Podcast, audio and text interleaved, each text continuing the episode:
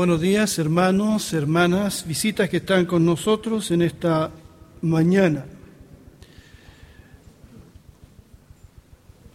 Vamos a ir a la palabra del Señor y he titulado a esta reflexión, a esta predicación, como allí dice, tinieblas en el camino.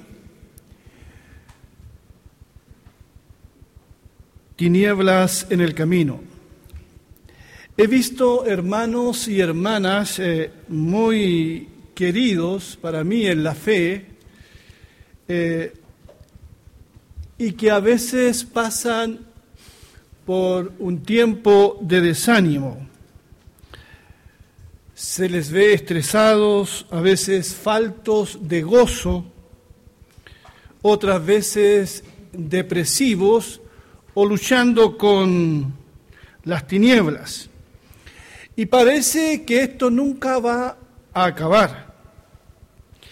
¿Qué pasa cuando esta situación se extiende más de la cuenta?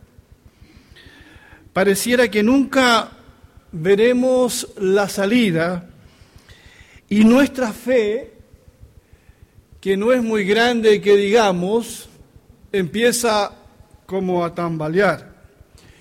Y empezamos los cristianos a dudar, a dudar de, de algunas cosas, a dudar si realmente somos hijos de Dios.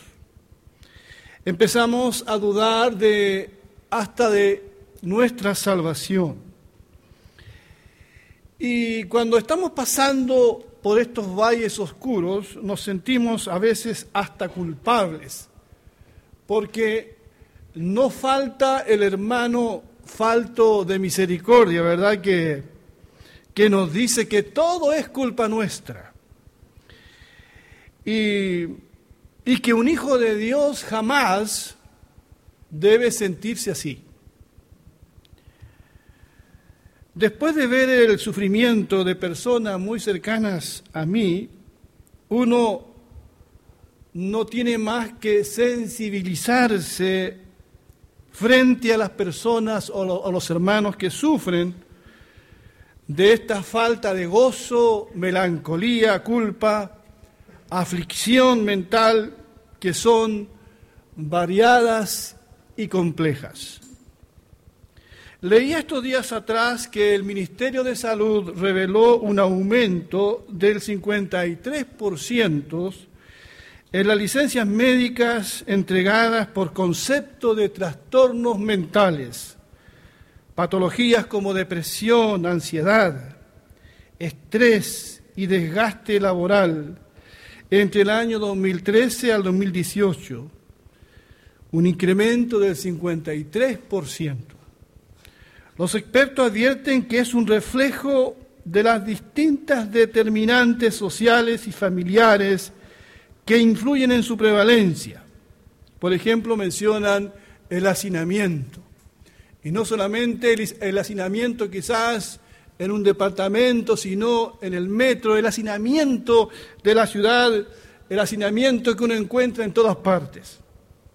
Mencionan la distancia también entre el domicilio y el lugar del trabajo, está enfermando a mucha gente las dificultades económicas y la violencia doméstica.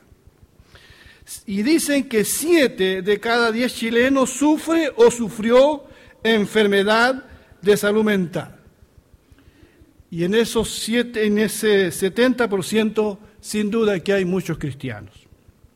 Así que estrés, angustia, trastorno del sueño, estrés laboral, depresión, trastorno de pánico y estrés postraumático lideraron los registros de la encuesta. Y algo, algo que también dicen es que el 46% de los estudiantes de educación superior consultados presentan síntomas depresivos. El 46%. Un 45% tiene, por ciento tiene síntomas de ansiedad y más del 50% inhibe indicios de estrés.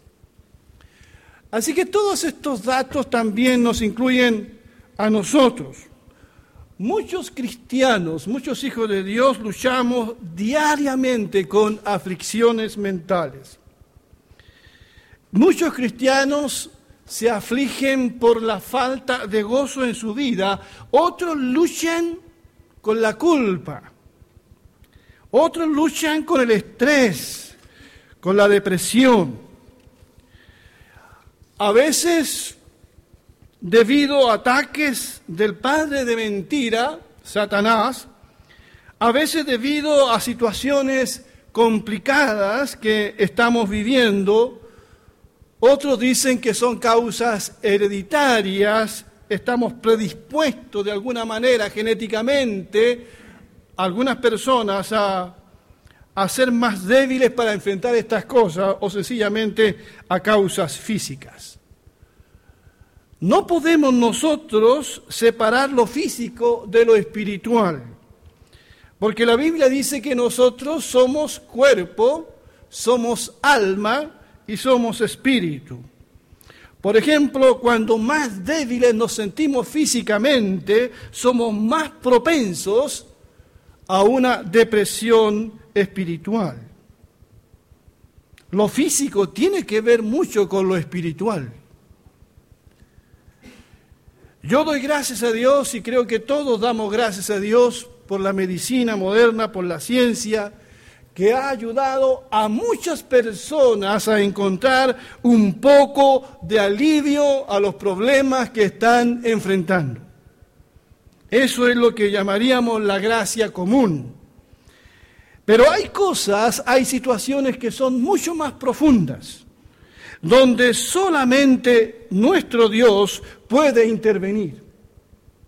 Un conocido pasaje de la Escritura dice, la palabra de Dios es viva y eficaz y más cortante que la espada de dos filos, pues penetra hasta partir el alma y el espíritu, las coyunturas y los tuétanos, y discierne los pensamientos y las intenciones del corazón. O sea, Dios por medio de su palabra puede ir donde el hombre no puede llegar, conocer lo más profundo y sanar las cosas más profundas también. Nada de lo que Dios creó, dice, puede esconderse de él, sino que todas las cosas quedan al desnudo y descubiertas a los ojos de aquel a quien tenemos que rendir cuentas. Hebreos 4, 12 al 13. Pero estos tiempos de oscuridad son más normales de lo que uno pensaría en la vida de los hijos del Señor. Aún el mismo Señor Jesucristo dijo una frase allí en Mateo 26, 38. Él dijo, mi alma está muy triste hasta la muerte. Aún nuestro Señor, en su humanidad, ¿verdad? Él se sintió muy triste. Allí en el Getsemaní lo vemos dolerse, sufrir, sufrir mentalmente emocionalmente, espiritualmente. Allí él experimenta la soledad como nadie. No han podido siquiera orar conmigo ni una hora, le reclama a sus discípulos. Así que si hay alguien que entiende, si hay alguien que se puso en nuestros zapatos cuando nosotros sufrimos este tipo de cosas, es nuestro Señor Jesucristo. Hubo un hombre de quien estaremos hablando bastante esta semana, en esta hora, llamado David, que tuvo y pasó por experiencias desesperantes. También en la vida de David aparecieron nieblas, tinieblas en su camino.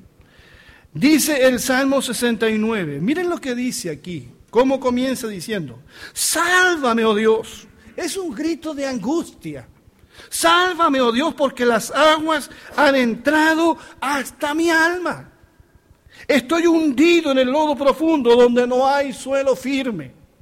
He llegado a las profundidades de las aguas y la corriente me ha arrastrado.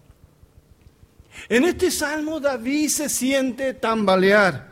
Está a punto de ahogarse, necesita aire, aire fresco, se siente hundido en el barro, no tiene de qué agarrarse ni dónde afirmar su pie. Yo sé que más de alguno de ustedes se ha sentido alguna vez así en su vida. No se nos dice por qué David dice esto. No se nos dice aquí qué está pasando con él. Pero qué, qué, bueno que así sea, porque eso nos incluye a todos nosotros, porque pueden ser distintas situaciones las que nos lleven a nosotros a gritar como David gritó aquí, sálvame, oh Dios, porque las aguas han entrado hasta mí. Puede ser la experiencia de la soledad que es muy dolorosa y que parece que esa soledad, ese sentimiento de soledad nunca hubiese terminar. Porque no podemos eh, estar rodeados de gente. Aquí hay gente, aún en nuestras familias, tener familias, tener entre comillas muchos amigos, entre comillas nomás, porque los amigos me sobran dedos de las manos. Pero nos sentimos solos y solas. Y eso nos puede llevar a sentirnos mal. Una madre que tiene que lidiar con hijos pequeños. Un hermano o hermana que tiene que lidiar en su trabajo con un jefe déspota injusto todos los días. ¿Cuántos dicen amén a eso? El estrés y la tristeza que provocan las enfermedades crónicas, aquellas que ya no tienen esperanza de ser revertidas. Tener que lidiar con una enfermedad todos los días, eso al fin y al cabo te hace sentir como David las noticias deprimentes que escuchamos todos los días. Yo le decía a mi esposa el otro día, me da no sé qué mandar peticiones de oración en la cadena porque son tan tristes.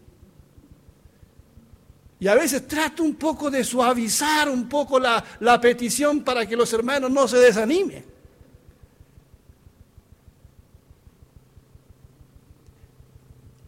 ¿Por qué? Porque no todos los cristianos y hermanos están preparados o tienen la fortaleza para asumir lo que está pasando a nuestro alrededor. Y a veces también son los ataques de Satanás. En el caso de David es posible que se sintiera así cuando tuvo que huir por tantos años del rey Saúl que lo quería asesinar. ¿O sí? O sea, cualquier cosa que nos haga sentirnos como David, amenazados, perseguidos, desamparados, desesperados, es estar como en medio de aguas turbulentas, es percibir tinieblas en el camino. Otros versículos otras palabras de David, allí en el Salmo 6.6 dice, me estoy consumiendo de tanto llorar. Todas las noches lloro amargamente y baño con lágrimas mi lecho. Esto no es poesía. Esto es la realidad de muchas personas en estos días. Y en el Salmo 56, 8 dice, tú llevas la cuenta de mis huidas, tú has puesto mis lágrimas en tu redoma, más bien las has anotado en tu libro. Y en el Salmo 40, verso 1 al 3 dice, pacientemente esperé al Señor y Él se inclinó a mí y oyó mi clamor. Me hizo subir del pozo de la desesperación del lodo cenagoso. Puso mis pies sobre una roca y afirmó mis pasos. Puso en mi boca un cántico nuevo, una alabanza a nuestro Dios. Muchos verán esto y temerán y confiarán en el Señor. Mira lo que está diciendo aquí David. Pacientemente esperé en el Señor. No se nos dice cuánto tiempo esperó David. Algunos esperan más que otros por una respuesta. Le escribía esta semana a un querido hermano que cuando mi madre perdió a mi hermana mayor el año 64, mi hermana que tenía solo 18 años, yo pensé que mi mamá nunca más se iba a reír. Yo tendría siete años y yo recuerdo entrar así de improviso a la habitación de mi mamá y ver a una mujer allí semi sentada llorando. Y yo pensé que ese tiempo, esa oscuridad, ese tiempo de aflicción duraría por mucho tiempo, pero gloria a Dios, porque mi madre a los dos años más o menos estuvo de vuelta. Pero a veces hay situaciones que se alargan mucho, mucho. Y no sabemos cuándo, cuándo va a terminar todo. ¿Cuándo terminará mi aflicción? ¿Cuándo terminarán esos días oscuros? Lo único que yo sé es que en todo ese proceso, en todo ese tiempo de espera, Dios nunca nos va a abandonar. Dios nunca dejará de amarnos, porque su amor es su amor eterno. Él nos sostendrá con su mano poderosa. Nuestra fe puede tambalear, pero Dios nunca tambalea. Dios nos fortalece. Nuestra seguridad depende de Él, no de nuestra fe. No depende de mi fe, depende de lo grande que es Él. No depende de la fe, porque el Señor dijo, si tu fe fuese como qué, como un grano de mostaza, la nada misma, porque no es la cantidad de fe, es el Dios grande que tenemos. Cuidado cuando le decimos a alguien es por falta de tu fe, porque nuestro Dios es un Dios grande. Un escritor cristiano dice, es posible estar tan abrumado por las tinieblas que usted no sabe que es cristiano. Y sin embargo, aún lo sigue siendo. Es posible estar tan rodeado por la aflicción que uno dude de su condición de hijo de Dios, pero uno sigue siendo hijo de Dios.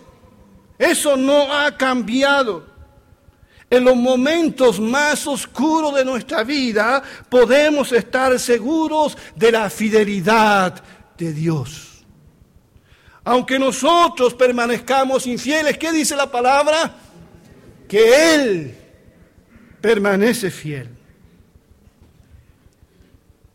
Dice segunda de Timoteo 2:19, pero el fundamento de Dios que dice está firme. Y tiene este sello, el Señor conoce a los suyos. Primera de Corintios 1.9 dice, fiel es Dios, fiel es Dios, quien los ha llamado a tener comunión con su Hijo Jesucristo nuestro Señor. Y Primera de Pedro 5.10 dice, pero el Dios de toda gracia, que en Cristo nos llamó a su gloria eterna, los perfeccionará, afirmará, fortalecerá y establecerá después de un breve sufrimiento.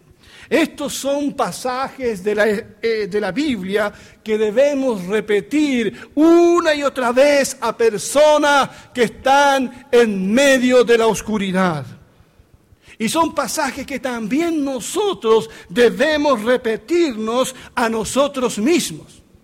Porque la verdad de Dios Cuando Satanás en esos momentos oscuros venga a susurrarnos otras cosas, nosotros tenemos que repetirnos una y otra vez la verdad de Dios.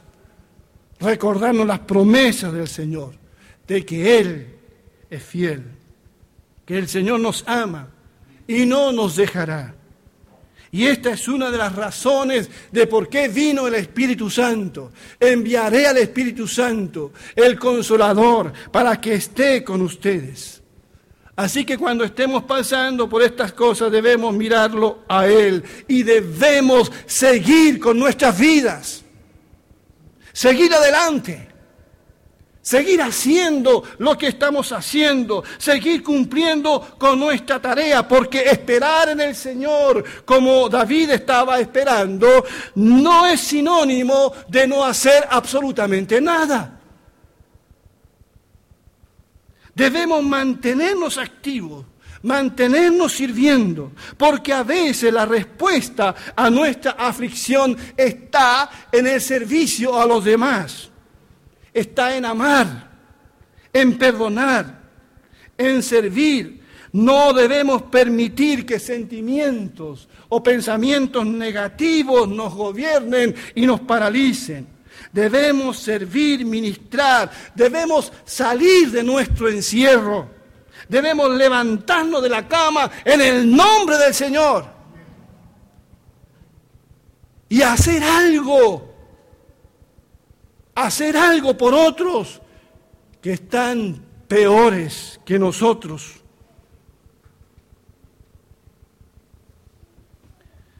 Así que pensemos en algo que podríamos hacer o deberíamos hacer. Porque lo peor que puede hacer una persona cuando está pasando por estas situaciones es sentir lástima de sí mismo.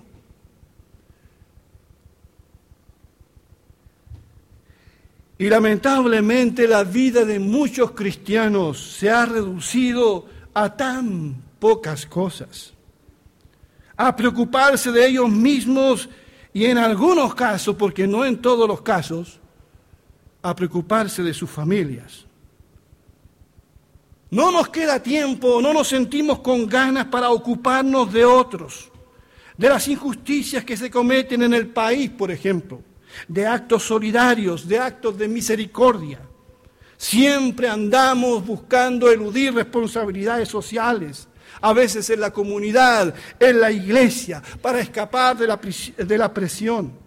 Porque solo estamos enfocados en nuestro problema, desinteresados del dolor del mundo, del dolor del otro. Y eso nunca nos sacará de la situación en la que estamos atravesando. Lo mejor que puede hacer una persona quizás desanimada, que está pasando por aflicción o por valles oscuros, es ayudar a otro. Ayudaría a cumplir la misión del Señor en este mundo y de paso le ayudaría a ella también. Porque nuestro Señor Jesucristo dijo, ¿Qué fue lo que dijo? Más bienaventurado es dar que recibir. Y aquí cito un pasaje de Isaías 58, 10, 11 que tiene que ver con lo que estoy diciendo. Dice, y si dieres tu pan al hambriento y saciares al alma afligida, en las tinieblas nacerá tu luz y tu oscuridad será como el mediodía. Jehová te pastoreará siempre y en la sequía saciará tu alma y dará vigor a tus huesos y serás como huerto de riego y como manantial de aguas cuyas aguas nunca faltan. Hace muchos años escuché cantar el Salmo, perdón, el verso 11. Algunos conocen la melodía del verso 11, que en algunas iglesias lo cantamos. Pero cuando cantamos solo el verso 11, hemos sacado un texto fuera de contexto. Porque nosotros los cristianos como que nos agarramos de las promesas del Señor, pero no vemos lo que dice antes, ni lo que dice después. O sea, nos quedamos con el dulce nomás. Pero debiéramos cantar el verso 10 y 11. Y no solo el 11. Y cuando le mandamos el verso 11 a, una persona, debiéramos mandarle también el verso 10. Porque lo he dicho otras veces, siempre andamos mandando puros dulcecitos a la gente. A través de los WhatsApp, de las redes sociales, les mandamos, ¿verdad? Aquellas promesas que no son para todos. Aquí hay algo interesante. Dice, y si dieres tu pan al hambriento, o sea, si haces algo, y le está diciendo a una persona que está afligida, que está en oscuridad, que no lo está pasando bien, le está diciendo, haz algo con tu vida. Si tienes tu pan al hambriento y saciares al alma afligida, ¿qué es lo que va a pasar? En medio de las tinieblas nacerá tu luz y tu oscuridad que estás viviendo será como el mediodía.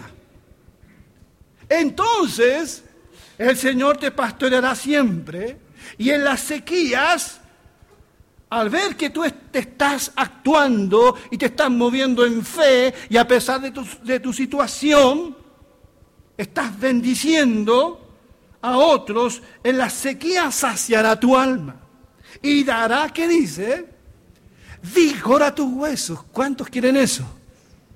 Y serás como huerto de riego y como manantial de aguas, cuyas aguas nunca faltan. Recuerdo a esa mujer, a esa mujer que se sentía sola, rechazada por la comunidad y que iba a buscar agua en un horario en que nadie más iba. La mujer de Samaria. Cuando Jesús le encuentra a esta mujer afligida, despreciada, le dice, cualquiera que bebe de esta agua volverá a tener sed más. El agua que yo le daré será en él una fuente de agua que salte para vida eterna. Cuando esta mujer conoció a Jesucristo, ¿qué es lo que hizo? Fue, deja su cántaro y a pesar del rechazo fue a los suyos y les dijo, vengan. Parece que he encontrado al Mesías, al Hijo de Dios. Esta mujer se olvida de su necesidad y va y le cuenta a los otros y se convierte en una mujer en un huerto de riego, en una bendición. Esto me hizo acordarme de Santiago capítulo 4, verso 1 al 3. Dice, ¿de dónde vienen las guerras y las peleas entre ustedes? ¿Acaso no vienen de sus pasiones? las cuales luchan dentro de ustedes mismos. Si ustedes desean algo y no lo obtienen, entonces matan. Si arden de envidia y no consiguen lo que desean, entonces discuten y luchan. Pero no obtienen lo que desean, porque no piden. Y cuando piden algo, no lo reciben, porque lo piden con malas intenciones para gastarlos en sus propios placeres. Y eso es pecado. A veces queremos de Dios la respuesta, pero nuestras peticiones a Dios son egoístas. No estamos orando para la gloria de Dios. No estamos orando para bendición de nuestro prójimo. Estamos orando para nuestros propios caprichos, para satisfacer nuestros propios deseos. Y a veces, como dice la escritura aquí, son deseos que no agradan a Dios. ¿Qué tiene que ver esto con lo que estaba diciendo en antes? Porque gran parte de las cosas que nosotros vivimos se debe a que nos hemos convertido en una sociedad poco solidaria, egoísta, centrada en uno mismo. Y cuando un ser humano vive una vida centrado en uno mismo, no puede tener la bendición de Dios sobre su vida. Dios va a bendecir y Dios va a sacar de la oscuridad a aquel que está dispuesto a hacer algo con su vida. ¿Me están siguiendo? No aquel que dice yo no puedo hacer nada. Debemos dar gracias a Dios. Porque a pesar de cómo nos sintamos, porque a pesar de las cosas que estemos pasando, podemos todavía hacer algo. Esta semana visitaba a dos personas en el hospital. Y cuando uno va al hospital, ve tanto drama. Personas que ya no pueden moverse, jóvenes y ancianos, que han sufrido una situación. Y uno dice, Señor, te doy gracias porque yo puedo caminar, puedo levantar mis manos, puedo respirar por mí mismo y puedo hacer algo todavía. ¿Me están entendiendo? Puedo hacer algo por alguien. Y debemos hacerlo.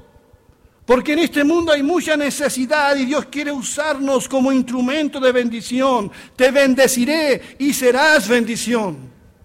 Dios va a bendecir y Dios va a sacar del pozo profundo a esa persona que dice, Señor, a pesar de cómo me siento, a pesar de cómo estoy, quiero que me bendigas, que me saques de esto, porque yo quiero seguir cumpliendo el propósito tuyo para mi vida en este mundo.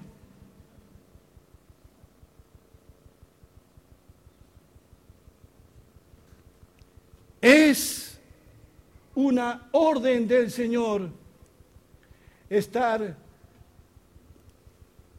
perdón, ayúdame ahí. Estar gozoso. Dice la escritura en 1 Tesalonicenses 5:16, está siempre gozosos. En el Salmo 100, verso 2 dice, servid al Señor con alegría. Incluso la misericordia debemos hacerla con alegría según Romanos 12, 8.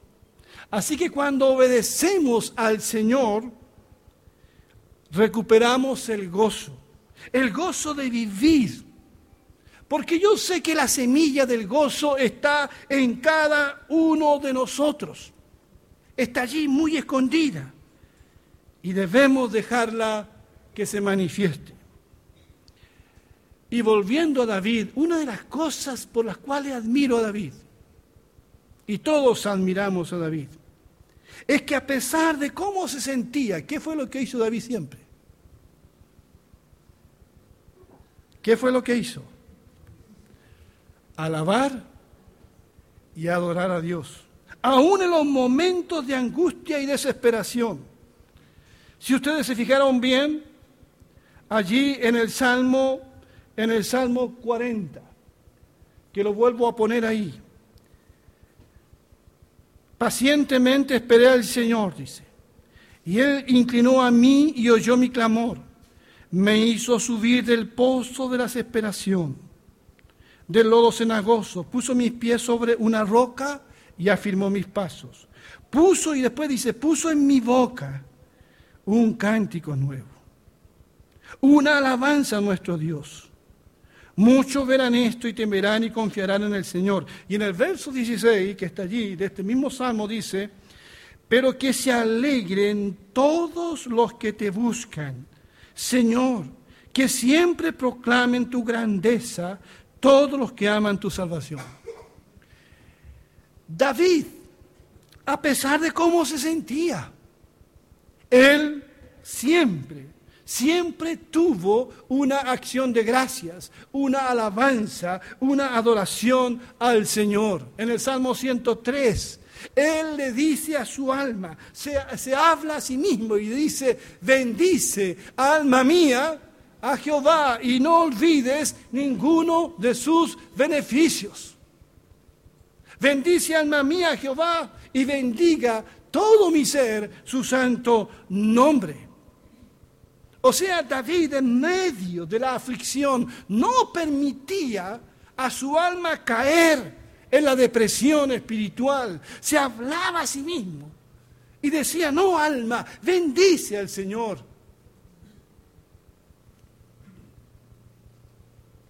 En los momentos de mayor aflicción y de oscuridad, nunca dejemos de adorar al Señor. Hemos dicho hasta aquí que las tinieblas que encontramos en el camino se disipan cuando estamos conscientes de que Dios es fiel. Él permanece fiel. También la importancia del servicio a los demás y lo saludable que es decirse a uno mismo, tienes que dar gracias a Dios. Tienes que alabar a Dios, a pesar de cómo te sientas. Así que levantémonos, adoremos al Señor, levantémonos y hagamos algo.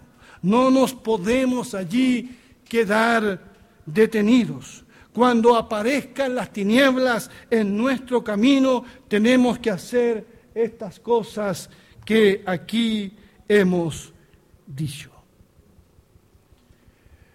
Pero quiero tocar un punto muy importante también y que tiene que ver con este tema. El pecado, el pecado no confesado, nos hace sentir miserables, tristes y depresivos. Si hay algo que alarga, que alarga nuestra aflicción, esos días malos, esos días oscuros en la poca disposición a abandonar el pecado. A veces hay pecados escondidos que no estamos dispuestos a dejar. Y el pecado aleja el gozo y la paz de nuestros corazones. Y nos hace ver tinieblas en nuestro camino. Pero al tratar con el pecado podemos caer en dos extremos. Primero, darle poca importancia al pecado. A veces decimos es que no fue gran cosa. Eso se ve mucho hoy. Por ejemplo, en la poca sentencia que recibe una persona por cometer delitos graves, a veces ni siquiera prisión preventiva, porque para esta sociedad pecar ya no es gran cosa. Usted puede robar, puede hasta asesinar si quiere y sabe que no le darán muchos años. Porque hoy día pecar se ha convertido en algo like, en algo sin importancia, en algo pasajero. Y muchos cristianos quieren bendición espiritual, muchos cristianos quieren salir del pozo de la desesperación, pero no consideran que el egoísmo, por ejemplo, el no querer perdonar a quien le ofendió, el hablar mal de otros, el no mostrar empatía, sea algo tan grave para Dios.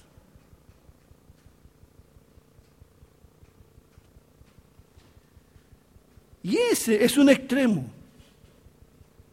El otro extremo es sentirnos desconsolados, desesperados, culpables eternamente y decir, por ejemplo, he cometido un pecado que no merece perdón. Y esa situación y ese pensamiento nos puede robar la paz, la esperanza y nos llevará a la depresión espiritual. Porque el tema de la culpa no resuelta no es menor. La culpa nos aplasta, nos tortura mentalmente. Recuerdo cuando una querida persona para mí me decía que se sentía muy mal por cosas que había hecho en el pasado, yo continuamente tenía que repetirle cada vez que hablaba con esta persona, tenía que repetirle el Evangelio tenía que hablarle de que Jesucristo había derramado su sangre en la cruz por todos los pecados. Que no creyera a Satanás, porque la Biblia dice que Satanás es el acusador. Hay un salmo también de David que dice, bienaventurado aquel cuya transgresión ha sido perdonada y ha sido cubierto su pecado. Bienaventurado el hombre a quien el Señor no atribuye iniquidad y en cuyo espíritu no hay engaño. Y dice en el verso 3, mientras callé, se envejecieron mis huesos en mi gemir todo el día. Estamos hablando de aflicciones, estamos hablando de estar en el pozo profundo. Y a veces el pecado no confesado nos hace sentirnos así. David, David dijo, ¿verdad? Mientras callé se envejecieron mis huesos. En mi gemir todo el día. No era ahora por la persecución de Saúl, era por un pecado que él había cometido mientras callé. A veces sentimos la mano pesada de Dios sobre nuestra vida. A veces no vemos la luz en el camino, vemos solo oscuridad, melancolía, depresión. Se fue el gozo en el Señor. ¿Por qué? Porque hemos, verdad, guardado cosas en nuestra vida que no se las hemos contado al Señor.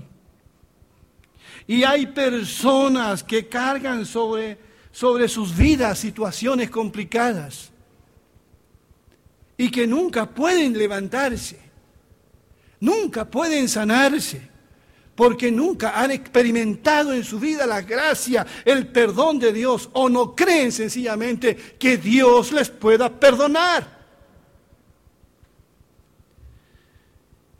Pero uno de los pasajes más extraordinarios para mí de la Biblia, hay tantos pasajes, es Romanos 8, 29 al 35 dice, ¿qué pues diremos frente a estas cosas? Si Dios es por nosotros, ¿quién contra nosotros? El que no eximió ni a su propio Hijo, sino que lo entregó por todos nosotros. ¿Cómo no nos dará gratuitamente también con Él todas las cosas? Y después dice, ¿quién acusará a los escogidos de Dios? El que justifica es Dios. Nadie puede acusarte. Si tú eres hijo de Dios y hubieron situaciones en tu pasado que te avergüenzan y te duelen, si tú entregaste tu vida al Señor, yo quiero decirte esto, que nadie, si tú te has arrepentido, si tú te has vuelto al Señor, nadie puede acusarte porque Dios el único que te podría condenar te ha justificado. Y no te ha justificado así por así nomás, te ha justificado porque hubo alguien, el perfecto Hijo de Dios, que fue a esa cruz y derramó tu sangre por ti. Así que cuando venga ese tormento espiritual a tu vida, esos recuerdos tienes que mirar a la cruz y tienes que apropiarte de la palabra de Dios que dice, si Dios es por nosotros, ¿quién contra nosotros? Nadie puede acusarte. Nadie. ¿Quién es el que condenará? Dice aquí. Cristo es el que murió, más aún el que también resucitó, quien además está a la diestra de Dios y quien también intercede por nosotros. ¿Cuántos dicen amén a eso? ¿Quién nos separará del amor de Cristo? Mira, está Él intercediendo por nosotros. Así que ese peso, esa carga puede salir porque hemos sido justificados por la fe en esta vida vamos a ser pecadores siempre, pero perdonados por la gracia de Dios. Consumado es, dijo Jesucristo, está pagado el precio. Digo esto porque hay personas que no se perdonan a sí mismas. Hay personas que no se levantan el castigo cuando ese Dios les levantó el castigo. Eso significa no creer la palabra del Señor y creer la mentira de Satanás que dice, no, eso ya no tiene remedio, no hay vuelta atrás. Mejor termina con tu vida, tu vida no vale nada. Y eso hace que mucha gente esté en prisión espiritual. No digo que todas las personas que sufren aflicciones mentales, esta sea la causa. No, yo no soy médico, esa es tarea de los psiquiatras. Pero lo que estoy diciendo, a la luz de la palabra del Señor, que los pecados no confesados nos hacen sentirnos mal y también no creer, no creer en el Evangelio de nuestro Señor Jesucristo. Por eso, a la luz de lo que el Señor hizo por nosotros, somos llamados una y otra vez en la palabra del Señor a confesar los pecados unos a otros y orar los unos por, los otros para que sean sanados. ¿Qué es lo primero que tenemos que hacer para ser sanados? Y aquí no habla solo de sanidad física. ¿Qué es lo que dice Santiago 5:16? Dice que debemos confesarnos los pecados unos a otros y orar unos por otros, bendecirnos para ser sanados, porque a veces hay ataduras en medio de nuestro. Hay un pasaje que me llamó mucho la atención, eh, Job 42:10. Dice aquí, después de que Job rogó por sus amigos, el Señor sanó también la aflicción de Job y aumentó el doble todo lo que Job había tenido. Todos nosotros hemos escuchado hablar de Job. Creo que ninguno de nosotros sufrió lo que este hombre sufrió. Pero este hombre tuvo que hacer algo para que el Señor lo sanara de todo su sufrimiento, de todo su dolor. Fue después de que Job hizo algo. ¿Y qué fue lo que hizo Job? No escucho. ¿Qué fue lo que hizo? ¿Por qué rogó por sus amigos? Ustedes saben que él tenía tres amigos. Con esos amigos uno no quiere enemigos, dice, ¿no? Porque cuando Job estaba en medio de la aflicción, pasándolo muy mal, vinieron sus amigos y en vez de consolarlo le dijeron, Job, Parece que no te has portado bien.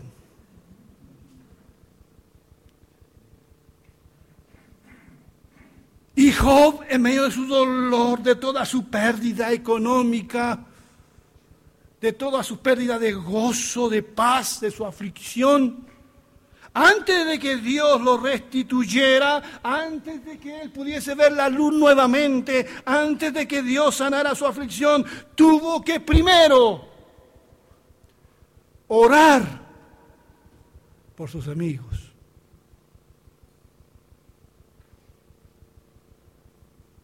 Tuvo que orar por sus amigos. Tuvo que bendecirlos. Tuvo que perdonarlos. Y, después Dios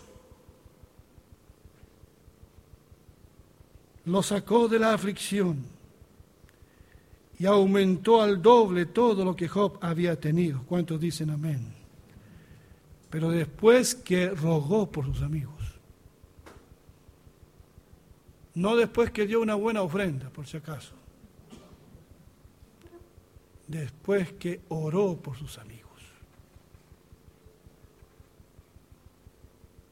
Alguien dijo, lo siento, ¿podría perdonarme? Son uno de los más seguros caminos al gozo y a la restauración emocional y espiritual después de un tiempo de andar en tinieblas. Para terminar, hermanos y amigos, unas preguntas para nuestra meditación. ¿Está alguno de nosotros desesperado como David? Es salvo pero no se siente salvo, perdió hace bastante tiempo esa alegría, ese gozo de ser un hijo de Dios. Ya no estamos comunicando nuestra fe como al principio. Cuando un cristiano no habla de Cristo y no hablamos del Señor, nos estamos diciendo nosotros mismos que lo que tenemos no es importante y no vale la pena. Ese es el mensaje que le estamos dando a nuestra alma. Tu Señor no vale la pena. Así que no hay nada que decir aquí. Estamos pasando por un tiempo de sequía y depresión espiritual. Hay pecados ocultos. Hay tinieblas en el camino.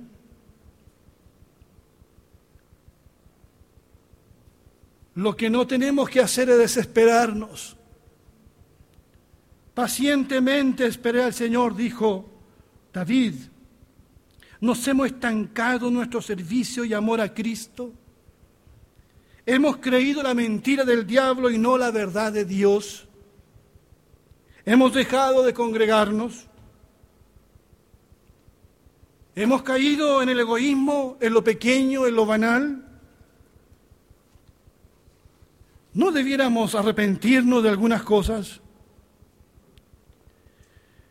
Si no existiera el Evangelio del Señor Jesucristo, si no existiera la gracia de Dios, la justificación por la fe, sería terrible emocionalmente y devastador para cada uno de nosotros todo lo que estemos pasando. Todos estaríamos enfermos del alma, afligidos, desesperados. Las tinieblas nunca se apartarían de nuestro camino. Nos sentiríamos como David se sintió. Pero la palabra de Dios dice, si alguno hubiere pecado, tenemos para con el Padre a Jesucristo el justo. Por eso yo les invito en esta mañana a creer en el Evangelio del Señor. Porque el Evangelio de Jesucristo que salva y redime es lo único que puede sanar nuestro corazón del, del, dolor más profundo, de la miseria más profunda. Él nos puede perdonar. Y a la luz de lo que se ha compartido en esta mañana, que cada uno de nosotros haga lo que tenga que hacer. Que Dios nos bendiga. Vamos a ponernos de pie, por favor.